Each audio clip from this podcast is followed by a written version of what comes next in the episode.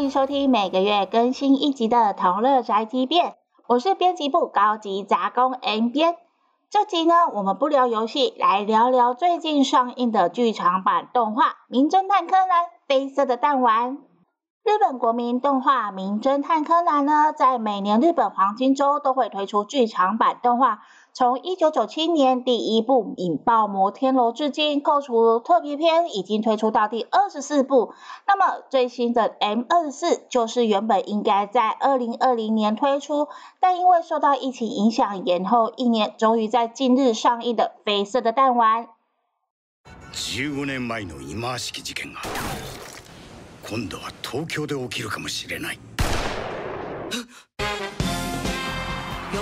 4年に一度開催されるスポーツの祭典ワールドスポーツゲームス。今再び悪夢が繰り返される。逃げて工藤君新一ラン！助けて。赤井さん万一の時が来てしまったみたいだ。了解した。コナン君君は一体誰と何をしているんだ？あの車を追えは真空超電動リニア時速1000キロで東京へ。そう世界平和もきっと。狙撃ってまさか犯人を殺す気？あの坊やは俺たち FBI とは違うようだ。まさか。私は今あの子に会うわけにはいかない。危険すぎる人物たちが引き合わされる時世界が動く。見えたよ大丈夫よ私が守ってあげるからちげえだろおめえを守るのは俺の劇場版名探偵コナン黄色の弾丸待って赤井さん届け遥か彼方へ耶！终于又到了一年一度可以嘴柯南的时候了。始终的柯南迷呢呢，应该都有这种感觉哦，就是 剧场版的故事啊，从原本应该是以推理为主，走向呢越来越追求各种浮夸的爆破动作大场面，然后卖卖人气角色，舍弃了故事的剧情还有逻辑。每次看到凶手啊，因为那种鼻屎大的动机就杀人，各种逻辑下线的推理，真的是很令人无言。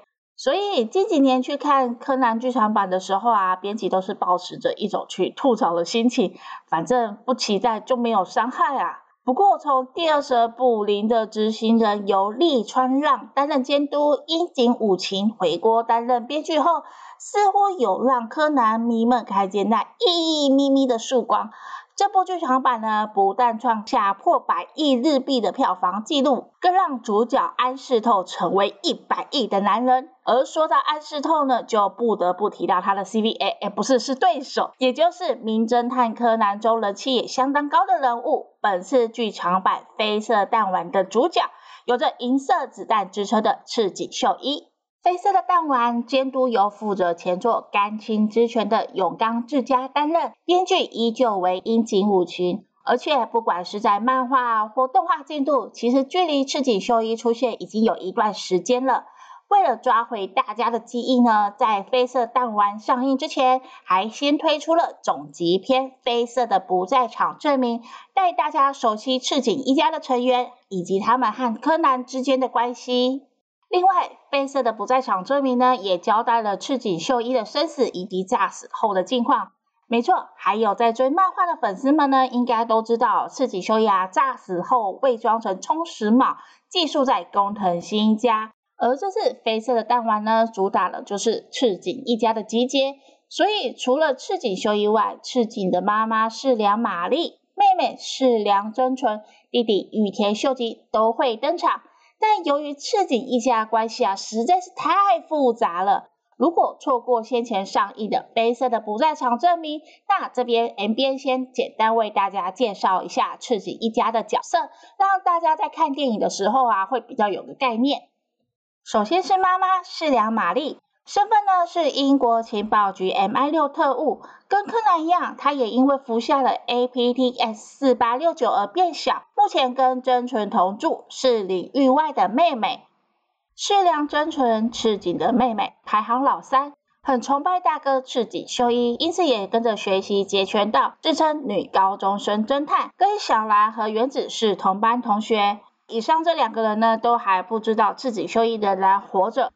而赤井的弟弟羽田秀吉，目前获得日本将棋六冠王的头衔，有泰格名人之称，拥有超强的记忆力，也擅长推理，是女警由美的男朋友。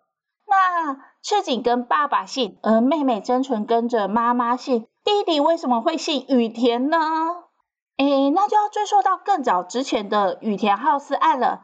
如果没有记错的话，工藤新一那时候才刚出生而已。当时将棋天才羽田浩司呢因故去世，羽田家希望收养秀吉来实现羽田浩司的将棋梦想，所以秀吉为了继承羽田浩司的将棋梦想呢，成为了羽田家的养子，更名为羽田秀吉，而他也是赤井家唯一知道秀一还活着的人。好了，那接下来我们进入正片。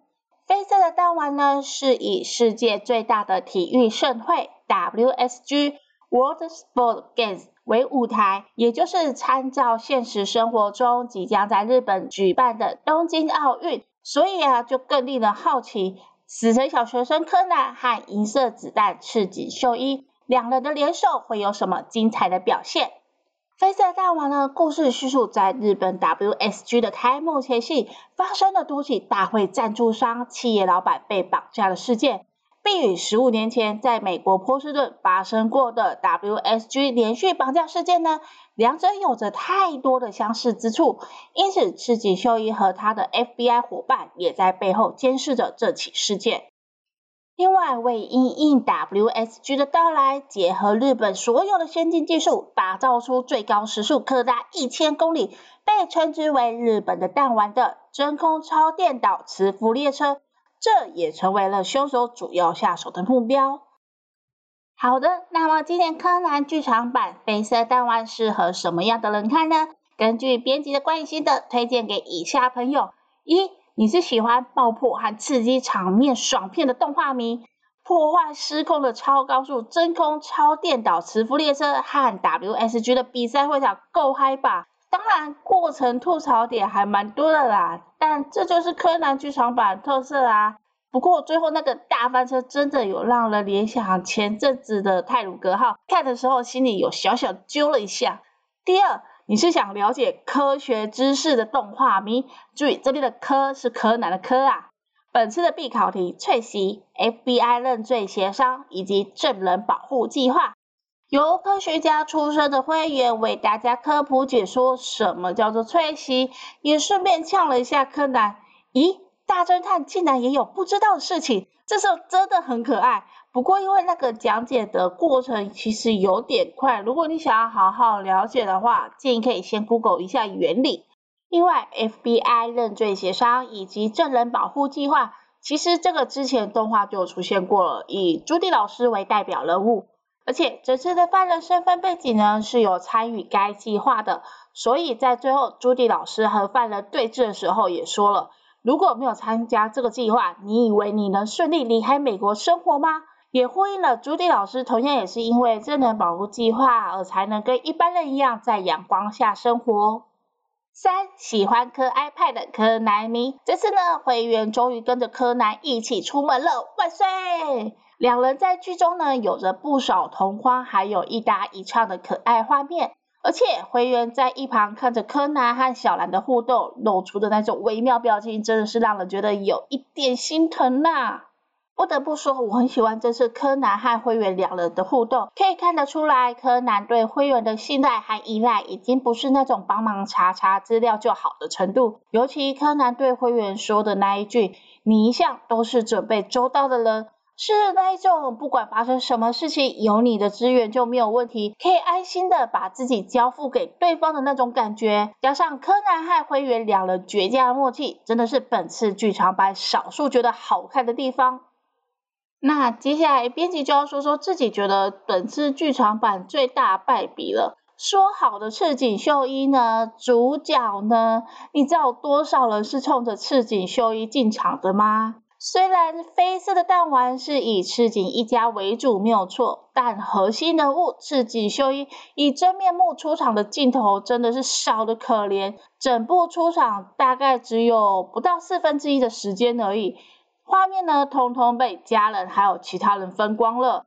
那么赤井秀一呢，就伪装成充实帽，开车找柯南兜风的时候，两人比较有互动合作的感觉。其他时间就是都是用电话联系。哎，等等，你不要把家赤井秀一当会员一样来查资料用啊。不过看到赤井世良还有玛丽自己的网内互打的画面，真的觉得还是很帅啊。另外还有一个就是音乐季会在路上偶遇，然后共同展开合作的秀吉。这边呢有小小的埋了一个梗，最早之前赤井秀一也是在路边开车遇到拦车的东野明美，就是他前女友，并可以接近他，以顺利潜入黑暗组织。而这次拦车的则是换成了秀吉的女朋友由美。不过回到秀吉，你把人家世界第一的金头脑当做是高级 Google 导航来围捕犯人，合理化秀吉的出场好像有一点牵强了。个人觉得他的金头脑应该可以有更好的呈现方式，不过看着秀吉还有由美发他还是看得很开心呐。撇除掉故事逻辑性、凶手犯案动机这种老掉牙可预想得到的缺点外，这部最大败笔，我觉得是在人员的出场调度上，安排了太多人员出场，弱化了赤井秀一的活跃度，反而柯南跟赤井的妹妹世良还有比较多的合作戏份。整部剧赤井就睡开枪那一分钟，还我赤井主角光环呐！然后 FBI 的成员们呢，好像是来日本坐车观光一样。卡麦尔不愧是 FBI 首席司机，整部就只有开车、开车还有开车而已。唯一有动作场面的是朱莉老师，最后举枪喝阻，让凶手吓到翻车而落网。对，他就只有举枪的动作。其他人就更不用说了。小兰呢，虽然这次没有被绑走，但也就是个花瓶角色，还让凶手从面前逃脱。你的空手道呢？而毛利叔叔根本就是收了鳗鱼店的叶配嘛，看完了也好想吃鳗鱼饭哦。哦，要说有期待和兴奋感的话呢，应该是在最后最后片尾的时候，玛丽恰充实毛，对他说了一句：“你这个 FBI 的混小子。”不知道这个是不是代表玛丽已经知道充实卯就是秀一了呢？这个就等后续青山老师的解答了。如果要给这部剧场版评分的话呢，满分五分，我个人会给三点五分，零点五分给由东京事变所演唱的主题曲《永远的不在场证明》，超级好听的。另外零点五分给我们热爱科学的平凡小学生会员来，这次爱粉们真的可以进戏院支持一下。其他呢就是中规中矩的柯南剧场版，有基本的爆破场面、精彩的打斗，如此而已。什么故事剧情还有逻辑，麻烦请先抛弃了。就如同本集标题所说的，在名侦探柯南剧场版中寻求推理，是否搞错了什么？